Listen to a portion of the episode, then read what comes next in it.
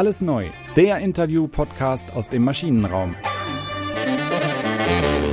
Hallo und herzlich willkommen zu Alles neu aus dem Maschinenraum, dem Interview-Podcast für den deutschen Mittelstand. Wir sprechen mit Lenkern und Lenkerinnen, Macherinnen und Machern, Vordenkerinnen und Vordenkern aus dem Herz der deutschen Wirtschaft. Und wir wollen wissen, was sie antreibt, was sie inspiriert und wie sie ihre Unternehmen auf die Zukunft vorbereiten.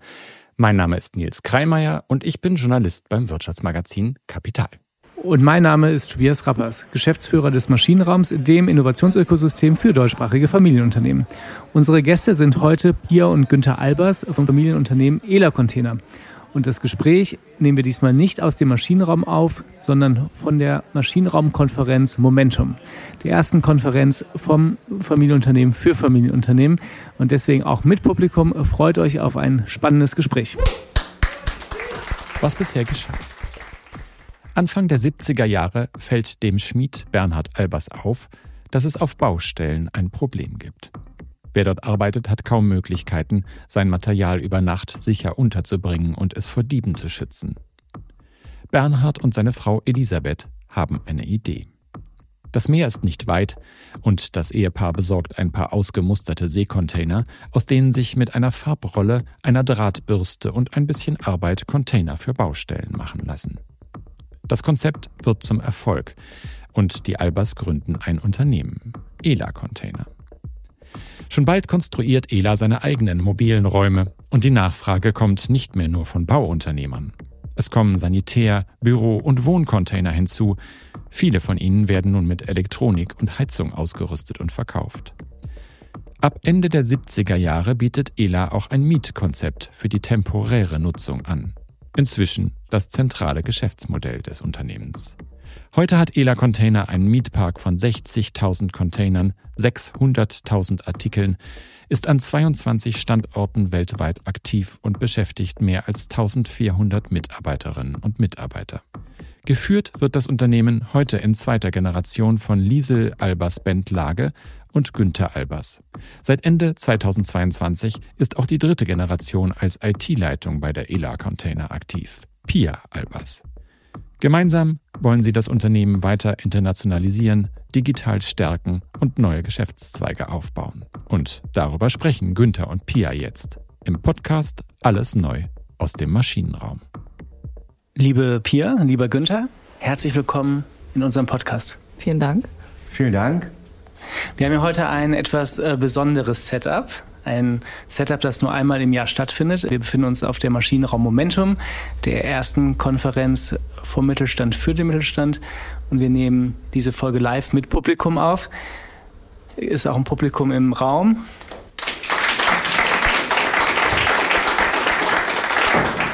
Sehr, sehr gut zu hören. Pia Günther, normalerweise treffen unsere Podcast-Gäste im Maschinenraum an der Espresso-Bar immer eine fiktive Person.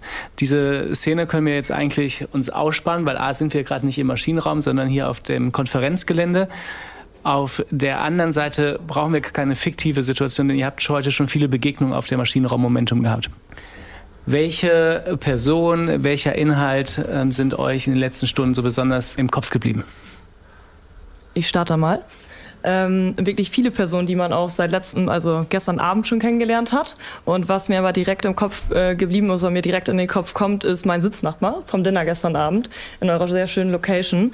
Ähm, der Kollege ist nämlich ebenfalls in dritter Generation in dem Familienunternehmen und ähm, hat mit seinem Bruder zusammen innerhalb von fünf Jahren das Unternehmen sehr, sehr weit nach vorne gebracht, wo eben vorab kein Familienmitglied in der Geschäftsführung war. Und das hat mich sehr beeindruckt, ähm, wie er da auch vom Bericht hat und das ist meine Go-To-Person. Und Günther, bei dir? Ja, bei mir war es eben so, ähm, ich meine, das ist hier ein, ein, Raum zum Netzwerken tatsächlich. So gestern Abend ging das los, heute geht's weiter. Man hat viele Leute getroffen, äh, mit denen gesprochen und äh, tatsächlich habe ich eine Person getroffen, die hat äh, einen Fond gegründet ja, also das heißt, äh, investiert in Start-up-Unternehmen. Äh, ist für mich sehr, sehr spannend, dieser Kontakt, denn ähm, wir investieren auch in Start-up-Unternehmen. Wir haben also auch schon äh, einen Exit durchgeführt, haben weitere spannende äh, Start-ups in unserem Portfolio. Ähm, also insofern, ja, es macht Spaß. Jetzt hast äh, du, Pia, ja so ein bisschen davon gesprochen, Generationenweitergabe, Weitergabe des Unternehmens. Das ist ja ein Thema, das wir immer wieder in diesem Podcast haben, in diversesten Konstellationen.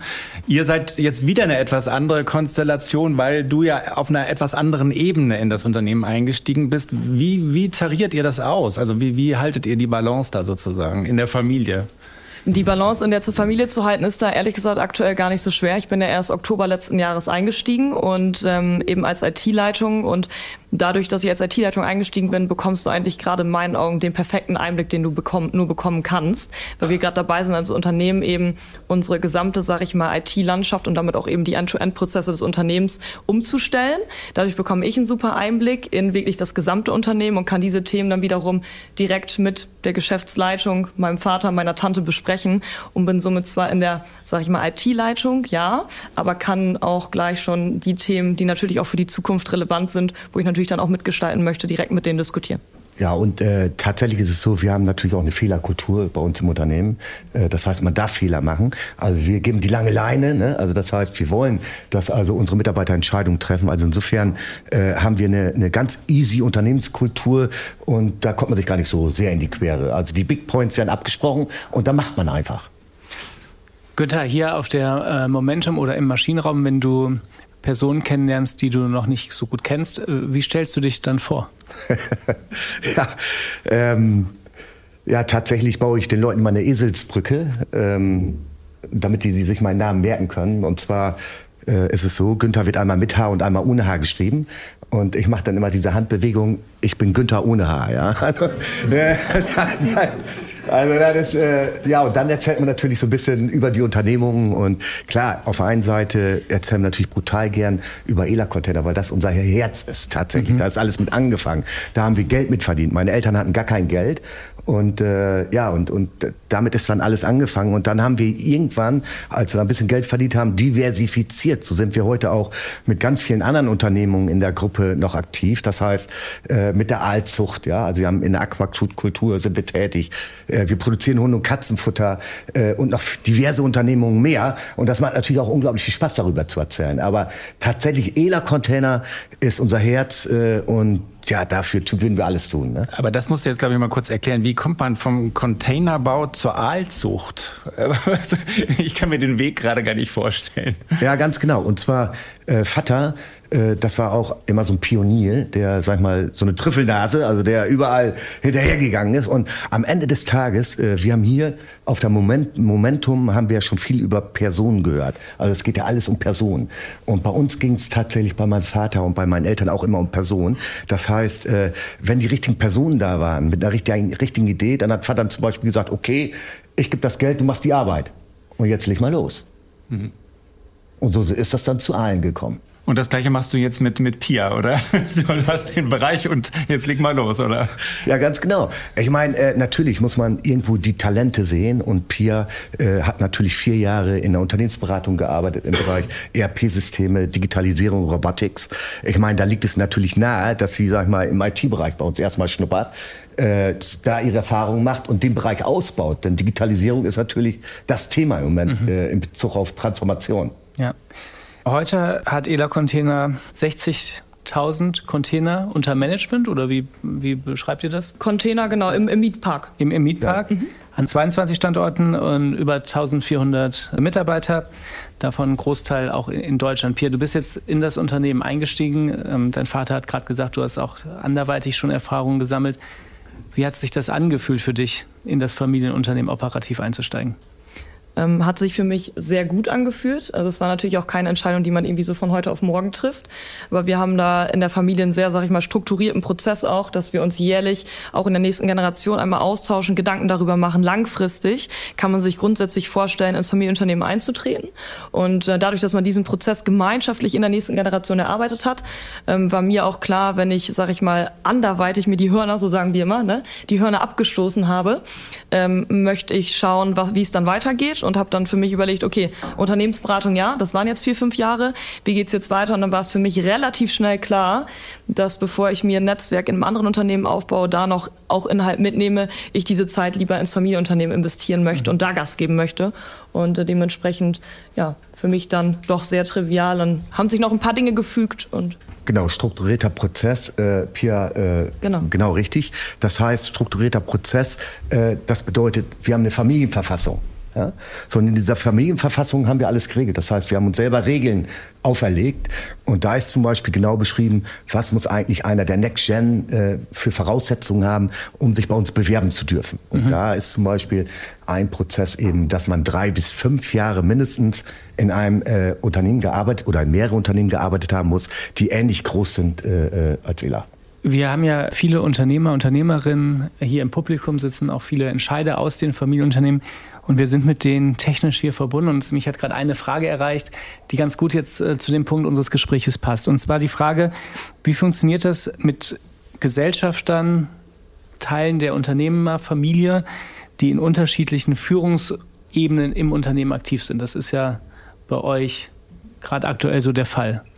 Ja, äh, kann ich erstmal starten, dann können wir uns natürlich die Bälle zuspielen. Ähm, grundsätzlich ist bei, bei, uns so, dass die ähm, beiden Geschäftsführer, also mein Vater und meine Tante, Günther und Liesel, eben, ähm, sag ich mal, ja, geschäftsführende Gesellschafter sind und äh, somit da natürlich auch viele Themen direkt voranbringen. Und dann werden diese Themen wiederum, so gestalten wir das, mit den Gesellschaftern ähm, an den richtigen Stellen natürlich auch abgestimmt.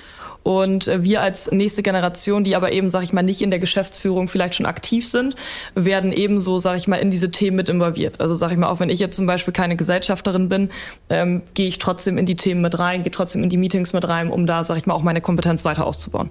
Und so haben wir, sag ich mal, um es kurz zu fassen, viele, sag ich mal, strukturelle Maßnahmen getroffen, viele Meetings, wo wir sagen, wir möchten alle kommunikativ abholen, um eben die richtigen Themen an den richtigen Stellen zu platzieren und gemeinschaftlich zu diskutieren. Aber natürlich ist das das Ziel Geschäftsführung, ne? Genau. Äh, bei Pia, gar keine Frage, ne? Also schon eine Startrampe. Ja. Genau. Korrekt. Fühlst du dich denn als Untergebene, als Angestellte sozusagen vom, vom Selbstgefühl? Also das ist ja wahrscheinlich nicht unwichtig. Genau, also gute Frage, aber tatsächlich ehrlich gesagt nicht. Ähm, ich habe sehr viel, und ich denke, ich kann es mir auch erklären, wo das herkommt, weil ich sehr viel Gestaltungsfreiraum habe. Also mein Vater ist, sag ich mal, mein direkter Vorgesetzter, ähm, weil er aus der Geschäftsführung eben den IT-Bereich verwaltet oder beziehungsweise verantwortet.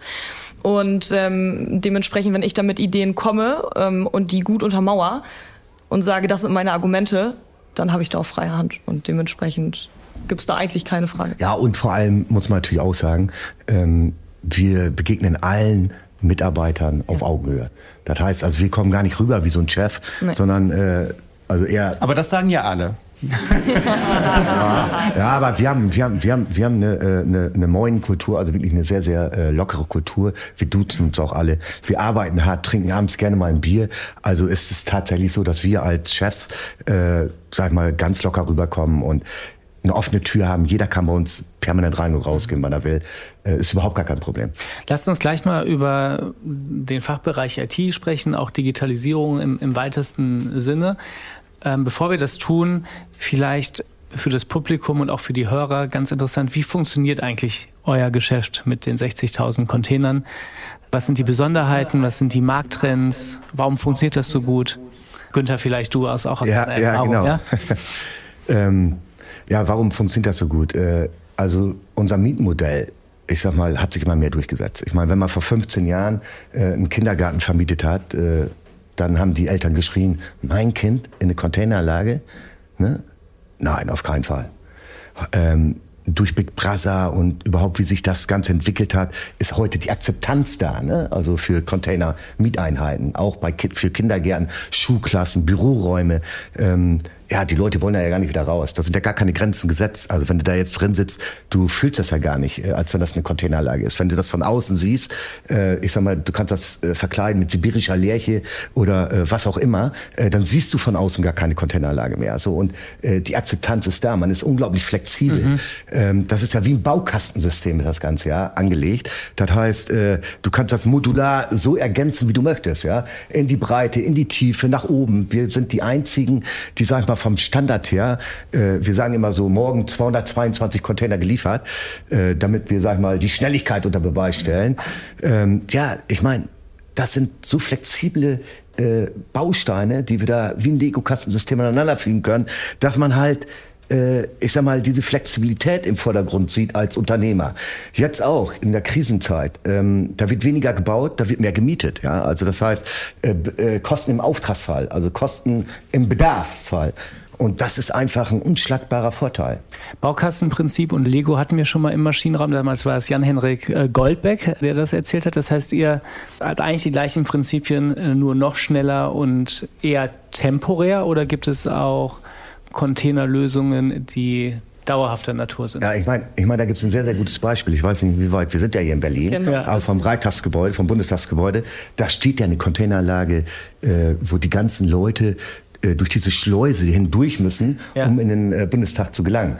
So Bei die Demonstration vom Bundestag ist das da installiert worden, ne? Eine richtige ja, Stadt fast schon. Ja, ja, ja, Stadt, aber. Äh, auf jeden Fall ist es so, die sollte ursprünglich mal sechs Monate stehen. Mhm. Ja, jetzt haben wir die schon zwölf Jahre vermietet. Ne? Deshalb, ja. Ich sag, dann holen wir, mal, holen wir uns ein paar Steuergelder zurück. Ne? nein, Spaß beiseite. Aber, aber nein, das, das ist zum Beispiel. Ja. Ne? Also ich sag mal, dass aus äh, im Prinzip aus Interimslösungen auch häufig Dauerlösungen werden. Da brauchen wir uns nicht drüber unterhalten. Das ist tatsächlich so. Äh, das ist ja auch unser Vorteil. Damit verdienen wir auch unser Geld. Kommen wir jetzt mal zu der IT ähm, und vielleicht Pia von dir eine Einordnung.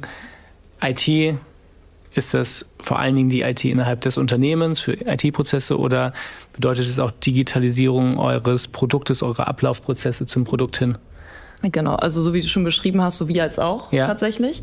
Also ähm, IT und Digitalisierung, wir, wir trennen es, aber wir halten es natürlich auch unter einem Dach wieder so ein bisschen zusammen.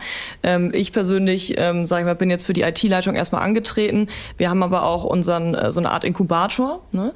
ähm, Five Ahead, wo wir eben schnelle Lösungen, digitale Themen vorantreiben möchten, wo wir auch digitale Produkte, wie du eben sagst, Tobias, schaffen, ähm, wo wir natürlich unseren Container weiter digitalisieren, den smarter machen und äh, dementsprechend da haben wir sowohl als auch. Und da gibt es eine spannende Frage aus dem Publikum von René. Ähm, wie schafft man es am besten im Bereich der Digitalisierung, die jungen Wilden mit den alten Hasen zusammenzubringen? Habt ihr das Thema? Ja, das ist genau, das ist eine sehr spannende Frage. Ähm, kann man vielleicht so beantworten, als dass man drauf schaut, wer leitet denn bei uns zum Beispiel diese Einheit auch, ähm, die eben die Digitalisierung ins Unternehmen auch, auch bringen soll. Ne?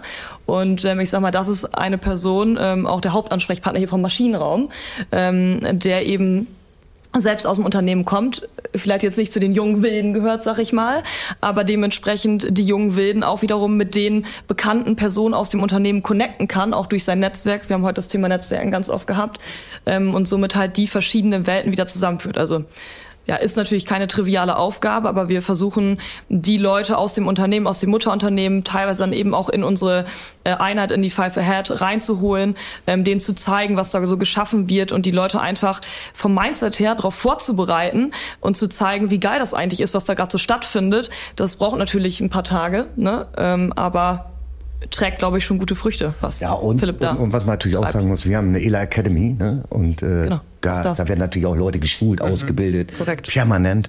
Äh, ich denke, das trägt auch enorm dazu bei, äh, die Leute mitzunehmen. Ne? Kannst du zu dieser Inkubator-Einheit zu Five Ahead noch so ein bisschen äh, mehr sagen? Die haben wahrscheinlich ihren eigenen Container, in dem sie arbeiten. Was genau sind die digitalen Produkte, die da entwickelt werden? Was? Genau, also aktuell, das sage ich mal, die Kernthematik, ähm, die, die dort geschaffen wird, ist eben ähm, die Smartness des Containers. Also unser Container kann man aktuell sagen, ist noch relativ ähm, stupide. Ja? Ähm, und da kann man natürlich ganz viel machen im Sinne von IoT, ähm, Smart Home kennen wir mittlerweile alle, ja. Und da gibt's ganz, ganz, ganz, ganz viele Möglichkeiten. Da sind die Kollegen sehr strukturiert rangegangen, haben erstmal geguckt, okay, was will eigentlich der Markt? Ne? Das sind aber vielleicht auch Themen, die eben der Markt vielleicht noch gar nicht so kennt, haben das alles in einen Topf geschmissen und da sind wirklich tolle Themen jetzt bei rausgekommen, wo wir eben, die wir an den Container dran packen, um diesen smarter zu gestalten. Und das ist wirklich der Kern, der gerade da läuft und den wir jetzt erstmal auf die Straße bringen. Und danach gibt's natürlich dann wieder eine Evaluierung, was sind jetzt die nächsten Themen. Da läuft natürlich auch noch viel mehr, aber das ist, sag ich mal, wenn wir uns auf ein Kernthema gerade fokussieren wollen, denke ich, das aktuell erstmal Spannendste. Gibt es da so ein Leuchtturmprojekt äh, oder, oder ist es noch zu frisch, um das, um das konkret zu machen schon? Also das ist tatsächlich dieses Leuchtturmprojekt. Also es ist ein Riesenprojekt, also wo wir sagen, okay, wir haben ähm, Attribute eins bis fünf, die an diesen Container jetzt dran sollen, um ihn de facto smart zu machen. Und das ist einfach dieses Riesenprojekt. Und das ist dann auch das Leuchtturmprojekt. Wir planen da zum Ende des Jahres ähm, dieses Projekt eben auch erstmalig dann aus dem Inkubator an die Mutter zu übergeben. Das ist natürlich jetzt auch ein super spannender Prozess für uns gerade, wo wir dann eben lernen, okay, wie übergibst du diese, diese Schnellboote, die du da kreiert hast, jetzt eben an die Mutter und mhm. wie kriegst du es hin, dass die Mutter nicht überfordert ist, weil wir sind ja doch alle irgendwie dann wieder oder jeder ist in seinem operativen Business gefangen und ähm, ja, long story short, das ist das Leuchtturmprojekt. Jetzt ähm, sagen ja einige, dass wir in Zeiten von Krisen agieren. Andere glauben, dass wir in Zeiten des Aufbruchs sind. Ähm, in vielen Familienunternehmen werden Budgets auch gestrichen, auch im, im Bereich Innovation. Wie ist das äh, bei euch? Ja, also ähm, bei uns ist tatsächlich so, dass wir auch äh, gerne so antizyklisch handeln. Ne?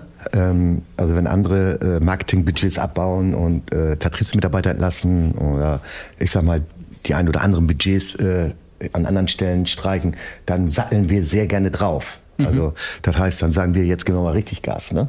Das ist so unsere äh, Herangehensweise und damit sind wir bislang auch immer gut, gut, gut, also sehr gut gefahren. Zumal, wir hatten vorhin schon mal gesagt, unser Geschäftsmodell, also mobile Räume, ähm, funktioniert auch in Krisenzeiten. Also wir sind praktisch in jeder Krise immer äh, mindestens 15 Prozent gewachsen Ne?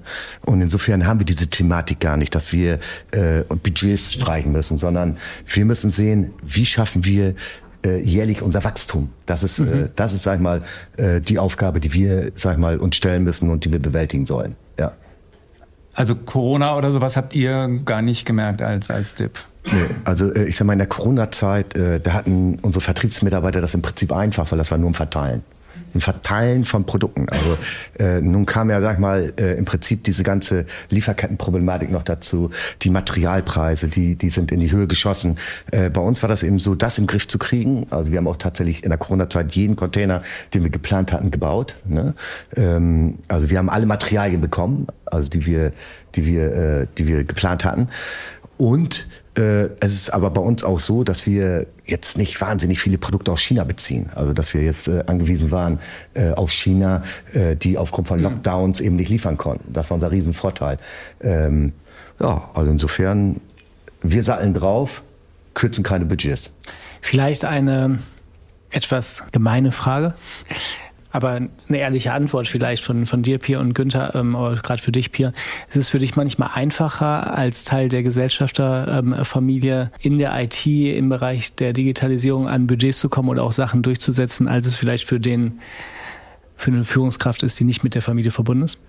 Genau, die Frage müssen wir natürlich jetzt mal die anderen Kollegen äh, stellen, äh, den anderen Kollegen stellen. Nein, aber grundsätzlich haben wir da eine, auch wieder eine sehr strukturierte Herangehensweise, wo jeder begründen muss, sage ich mal, warum möchte ich jetzt Person XY einstellen? Warum brauche ich, ähm, sage ich mal, Budget, also warum brauche ich jetzt wirklich welches Budget wofür? Wir sind jetzt gerade auch wieder in der Investitionsplanung ja, für die nächsten Jahre und da habe ich den genau, also den eins zu eins identischen Prozess wieder bei den anderen Kollegen auch der Fall, also wie es bei den anderen Kollegen auch der Fall ist.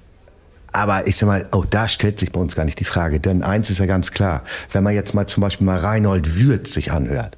Also der sagt, IT, also Zukunft, ne? IT, IT, IT, dann kommt erstmal eine ganze Zeit lang gar nichts und dann IT.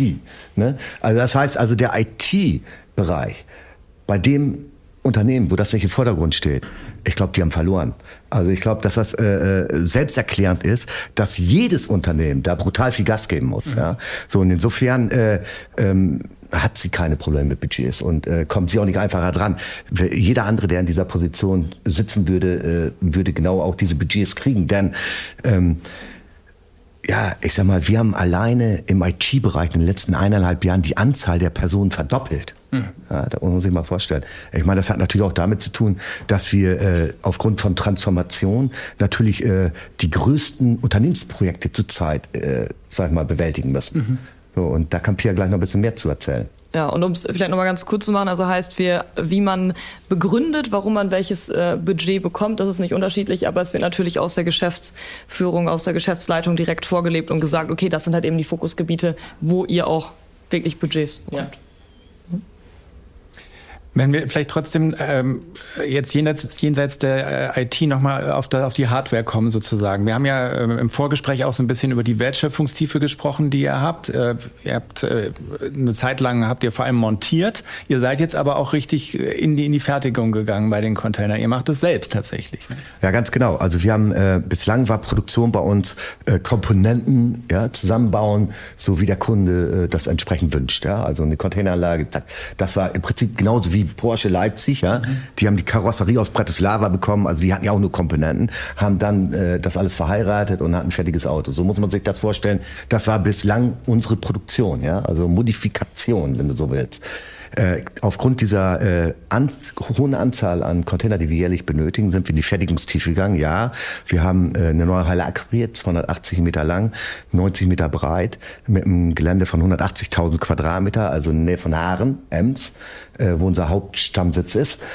Und äh, da sind wir jetzt dabei, gerade, ich sag mal, eine, eine vollautomatisierte Fertigungsstraße zu bauen, wo dann alle 18 Minuten ein Rahmen rausfliegt. Also das heißt, äh, da können wir ein, zwei, drei Schichten, je nach Bedarf, können wir dann da produzieren. Und das bedeutet, ja, wir sind in die Fertigungstiefe gegangen. Haben dazu auch noch ein Unternehmen gekauft, wo wir auch noch äh, unsere Fenster selber herstellen. Also insofern äh, ja. Also dahinter steht ja so ein bisschen eine größere Frage, weil man sich bei einem Geschäftsmodell wie dem euren äh, schon auch die Frage stellt, wie angreifbar seid ihr? Also wie, wie angreifbar seid ihr für ausländische Unternehmen, die da äh, eventuell in diesen Markt eindringen oder auch für heimische äh, Konkurrenten? Kann man einfach beantworten ja, ist ein sehr kapitalintensives Geschäft. Also du kannst ja nicht einfach so dir jetzt überlegen, okay, ich möchte jetzt morgen X, eine Anzahl von X Containern irgendwo kaufen, ähm, weil du dafür natürlich erstmal die monetären Mittel auch brauchst. Und dementsprechend ist der Markt-Entry, sag ich mal, gar nicht so super einfach. Das ist ja auch ganz am Anfang, äh, wurde ja eingespielt, dass äh, es initial zum Beispiel die Miete gar nicht gab. Das erklärt das auch nochmal so ein bisschen, warum gab es die Miete nicht? Weil du ja erstmal irgendwo an Cash kommen musst, ja. Und das, da ist man durch den Verkauf eben rangekommen und konnte dann irgendwann sagen, okay, wo man sich ein bisschen Kapital aufgebaut hat, jetzt kannst du auch in die Miete gehen. Mhm. Euer Firmenstandort ist ja in Haaren äh, in Niedersachsen. Wo, wo ist das? Genau.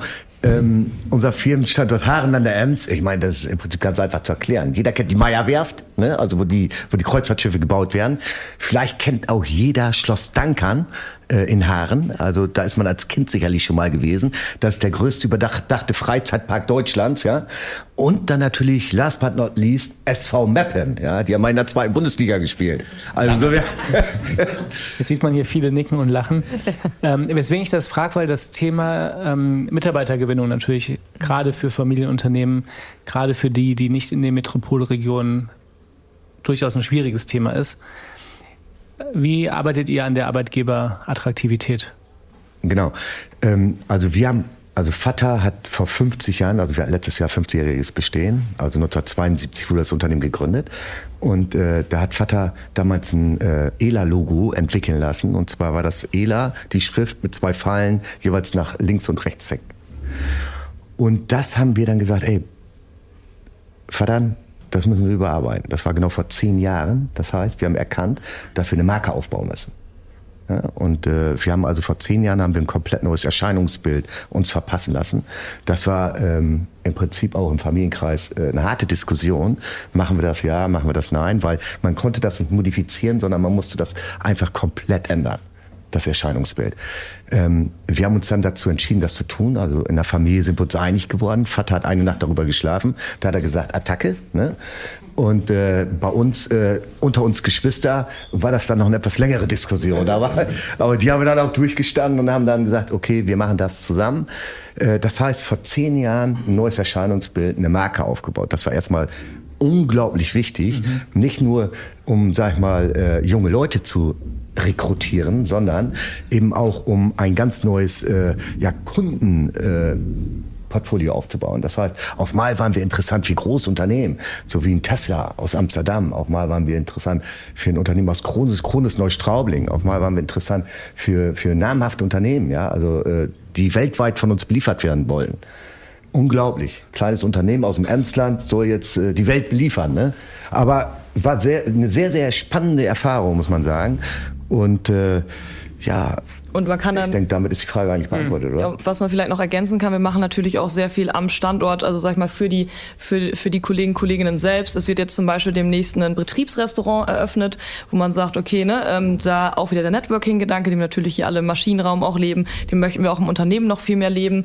Dann ähm, öffnen wir uns natürlich, was, sag ich mal, gewisse Arbeitsmodelle angeht, was Arbeitsplätze angeht. Äh, wir haben zum Beispiel eine Kollegin, auch aus der Personalabteilung, die eben gesagt hat, hey, ich möchte jetzt wieder in meine Heimat Hamburg zurück. Da haben wir gesagt, ja, okay, gut, wir wollen dich nicht verlieren. Dann äh, gehen wir jetzt auch mal diesen Weg und äh, du bleibst Ela also du bleibst bei ELA, kannst aber aus Hamburg arbeiten, ja, und diese ganzen Themen, die beschäftigen uns natürlich auch. Wir haben heute das Thema Tandemarbeit gehört, ja, diese ganzen Dinge, ähm, da beschäftigen wir uns tagtäglich mit, weil das mhm. für die nächste Generation natürlich jetzt, also inklusive mir, einfach sehr wichtig und, ist. Und, und man muss ganz ehrlich sagen, ähm, wo wir die meisten Leute mitkriegen, ist einfach mit unserer lockeren Unternehmenskultur äh, wir brauchen nicht so wie Siemens irgendwie eine neue Unternehmenskultur einführen, sondern bei uns war die immer schon locker. Ne? Also da, äh, ähm, ja, ich sag mal, wir duzen uns alle, diese Moin-Kultur, von der ich schon mal gesprochen habe. Äh, dann gibt's bei uns Gesundheitstage, die mein Bruder damals eingeführt hat, also jedes Jahr ein Gesundheitstag. Dann haben wir selber ein Institut, äh, ein Gesundheitsinstitut, wenn Leute jetzt äh, krank sind oder in der Familie ist jemand krank, dann äh, kümmern wir uns auch darum, also dass sie wieder fit werden. Ähm, das alles spricht sich herum. Also das alles äh, insgesamt äh, gibt ein Bild auf ELA und natürlich muss man auch sagen, wir sind ein Familienunternehmen, sehr expansiv, äh, internat also international mhm. unterwegs, finanziell gut aufgestellt. Äh, dann haben wir äh, ein Geschäftsmodell mit Zukunft, muss man sagen. Äh, die Leute, die jungen Leute, die wollen ja irgendeine Perspektive haben, wenn die ins Unternehmen reinkommen. Das heißt, die Perspektive ist in einem wachsenden Unternehmen sehr viel mehr da als in einem Unternehmen, was, sag ich mal, stagniert oder sogar ja. rückwärts geht. Das und die sind sehr gut vorbereitet heute, wenn die ins Bewerbungsgespräch kommen. Ja, das glaube ich. Die jungen Leute. Ähm, das glaube ich. Und du hattest gerade gesagt, ähm, Reinhold Würth sagt IT, IT, IT. Andere sagen vielleicht Kultur, Kultur, Kultur. Auch ihr beide habt das Wort Kultur schon häufiger gesagt. Ähm, das hört sich aber so ein bisschen danach an, als als das gar nicht bei euch so richtig greifbar ist, sondern ist, also ist das ein Erfolg des Recruitings, dass ihr die richtigen Leute auswählt, die gut in euer Unternehmen passen? Oder arbeitet ihr auch an der Kultur? Gibt es bei eurer Academy, die du erwähnt hast, gibt es da auch mhm. Komponenten, die so Kulturthemen an, ansprechen? Ja, ja genau. Ähm, nein, also ich sage einfach mal so, ich bin ja gelernter Schifffahrtskaufmann. Ich wollte ja nie bei uns ins Unternehmen einsteigen, äh, weil da waren ja schon meine beiden Geschwister. Also ich komme aus, ich habe vier Geschwister, wir sind fünf, ich bin der Jüngste und ich bin gelernter Schifffahrtskaufmann, wollte mein Geld in der Schifffahrt verdienen. Haaren an der Ems ist der drittgrößte Schifffahrtsstandort. Nach Hamburg leer kommt Haaren an der Ems. So und dann bin ich, äh, ich sage immer, zweckentfremdet worden. Ne? Also Vater hat gefragt, Mensch, willst du nicht doch nach Hause kommen? Ich habe natürlich gesagt, da sind schon zwei, was soll ich da? Aber ich frage die mal, ne, wie die das sehen. Die haben natürlich beide Ja gesagt. Ah, natürlich, aber haben Ja gesagt. Und äh, ja, und dann habe ich mich doch entschieden dafür und war auch wirklich toll und habe immer noch sehr, sehr viel Spaß daran. Wir haben sehr viele Fragen aus dem Publikum äh, und wir, äh, ich versuche das mal so ein bisschen zu, zu bündeln. Wir können, glaube ich, leider nicht alle mitnehmen, aber ich fand eine sehr, sehr schön, weil sich viele auch mit äh, eurem Binnenverhältnis in der Familie beschäftigen. Und eine Frage ist an Pia, ob es ein ähm, Thema gibt, das du jetzt schon anders machen würdest als dein Vater. Falls ja, welches und warum und ob du äh, es auch durchsetzen könntest. Okay, ja, gute Frage. Fand ich äh, auch. Sehr gute Frage, genau. Lass mich kurz überlegen. Wir haben tatsächlich, das muss ich kurz dazu sagen, deswegen das äh, grundsätzlich sind wir oft einer Meinung und wenn ich halt Themen anbringe, also ich habe auch schon Themen angebracht, wo ich gesagt habe, hey, ich würde es gerne so und so machen, ähm, habe das wie gesagt wieder mit Argumenten hinterlegt und dann hat er auch, wie er das gerade mit Opa erklärt hat, auch abwehrlich weit vom Stamm eine Nacht drüber geschlafen und sagte, ja, können wir machen. Ähm, dementsprechend, was mir da jetzt vielleicht aktuell noch einfällt, ich glaube, die nächste Generation ist immer noch mal so ein bisschen, ich will nicht sagen kommunikativer, aber wir sind ja manchmal, dass wir immer noch viele Sachen so ausarbeiten wollen. Ne? Man sagt so, okay, komm, jetzt lasst uns mal, lasst uns mal hinsetzen, lasst uns mal die Ausgangssituation aufschreiben, lasst uns mal gucken, was ist das Zielbild und so weiter. Das sind so Themen, die ich einfach verfolge, wo ich aber auch gar nicht sagen würde, dass du es nicht machen möchtest, aber das sind so Themen, die vielleicht noch mal aus der Next Gen kommen. Nee, also ich sag mal, äh, ich bin ja so ein bisschen grobmotorisch, ne? sage ich jetzt mal. Und äh, äh, ja, und ihr geht da schon ein bisschen so analytischer dran. Und äh, ich meine, das ist halt so, äh, glaube ich. Aber das aber ist, ja auch nichts, nicht anders. Das ist ja nichts, was ich jetzt ablegen würde. Ne? Genau, deswegen wollte ich gerade sagen, also de facto anders machen ist wirklich eigentlich tricky zu beschreiben, weil nochmal, wenn wir dann eine Thematik haben, dann, wir haben so eine 48-Stunden-Regel in der Familie auch, ähm, dann sagen wir mal, okay, lasst uns das auf den Tisch packen, lasst uns da gute, ähm, sag ich mal, lass uns, lass uns das besprechen, lass uns das ausdiskutieren, lass uns da ähm, die Themen, die man auch im Kopf hat, ausarbeiten, gemeinschaftlich. Und da hatten wir bisher, ich meine, ist jetzt seit Oktober letzten Jahres, ne, aber noch keine Themen, wo wir irgendwie nicht vorangekommen sind. Mhm. Das heißt, du löst ja auch ja. vermeintliche Konflikte genau. aus dem Tagesgeschäft, ähm, indem ihr euch 48 Stunden Zeit nimmt, wenn ihr merkt, dass ihr unterschiedlicher Meinung seid. Genau.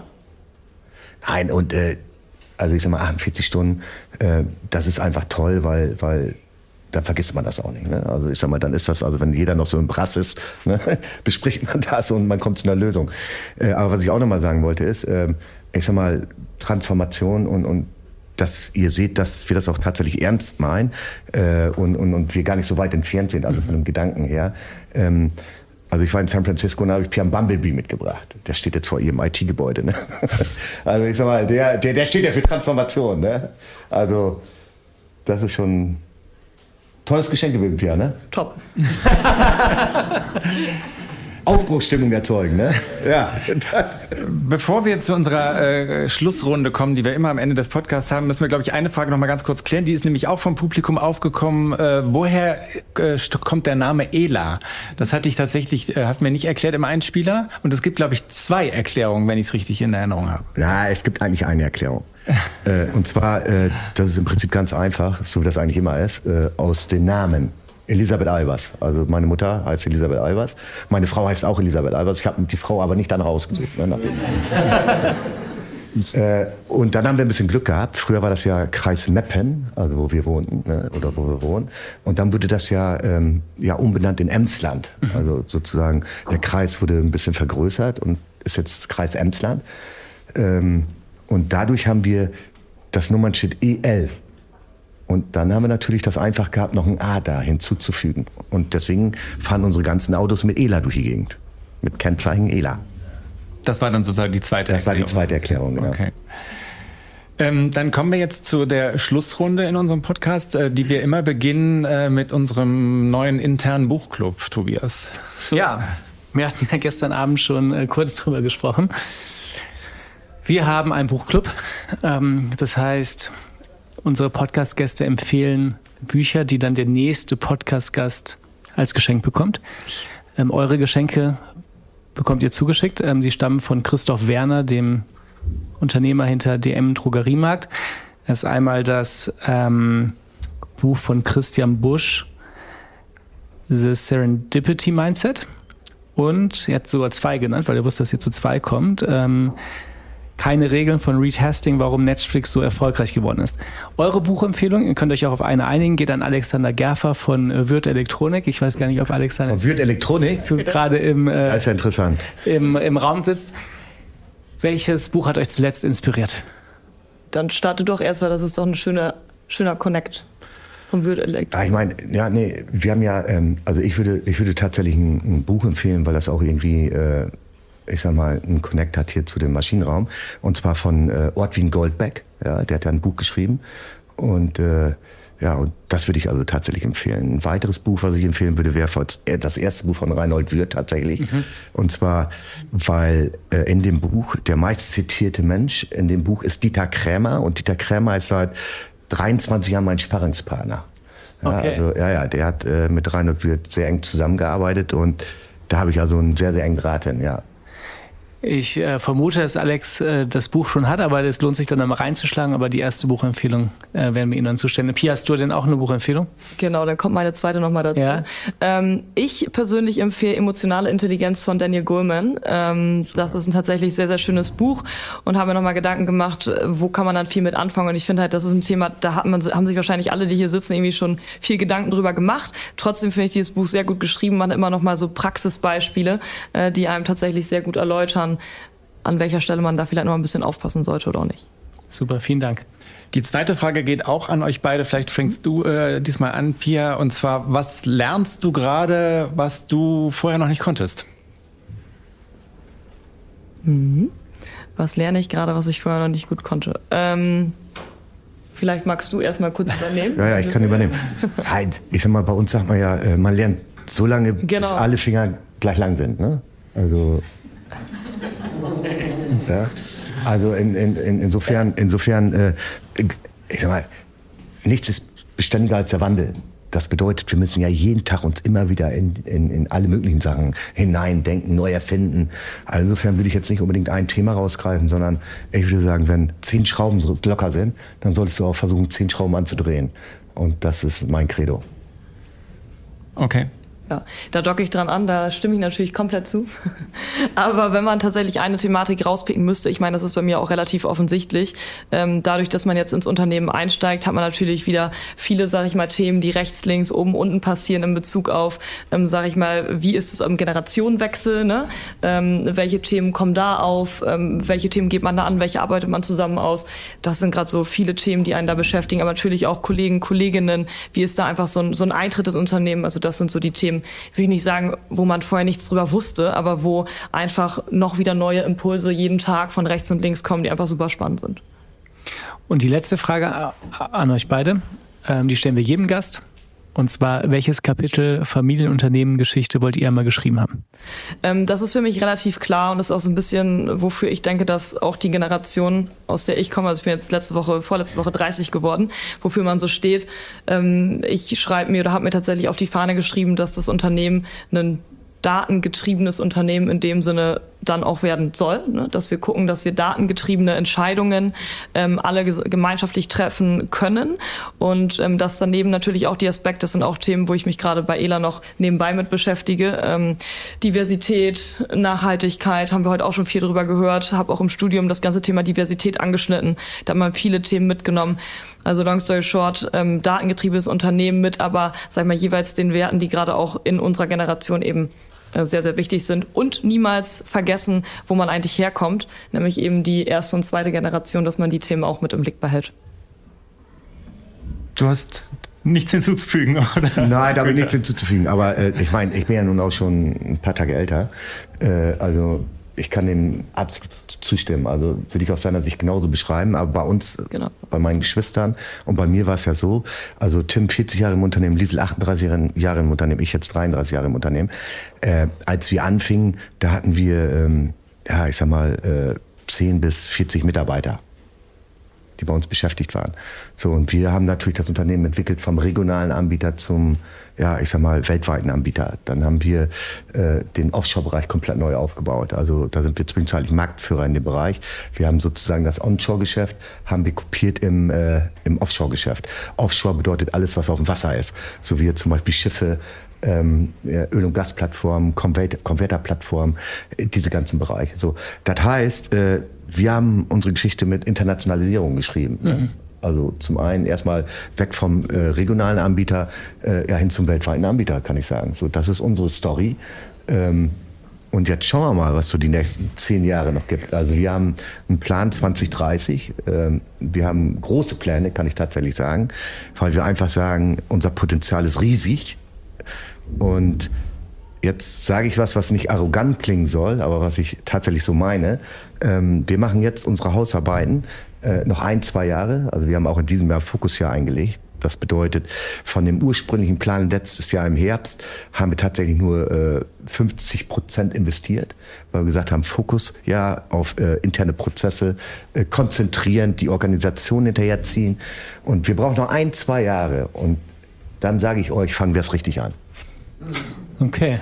Günther, dann ist das Kapitel ja definitiv noch nicht zu Ende geschrieben. Äh, wir sind gespannt, die Geschichten äh, von Ela Container weiter äh, zu verfolgen. Es gibt ehrlicherweise noch ganz viele Fragen aus dem Publikum. Ich bin sicher, ihr findet heute auf dem Momentum noch Zeit in ähm, Einzelgesprächen äh, da zueinander zu kommen. Vielen, vielen Dank. Vielen Dank, dass ihr zugehört habt ähm, an alle Hörerinnen und Hörer. Wir freuen uns natürlich auch über euer Feedback. Wenn ihr möchtet, hinterlasst uns gerne Kommentare auf allen üblichen Kanälen oder auch Sterne. Und wir hören uns beim nächsten Mal. Vielen Dank. Vielen Dank.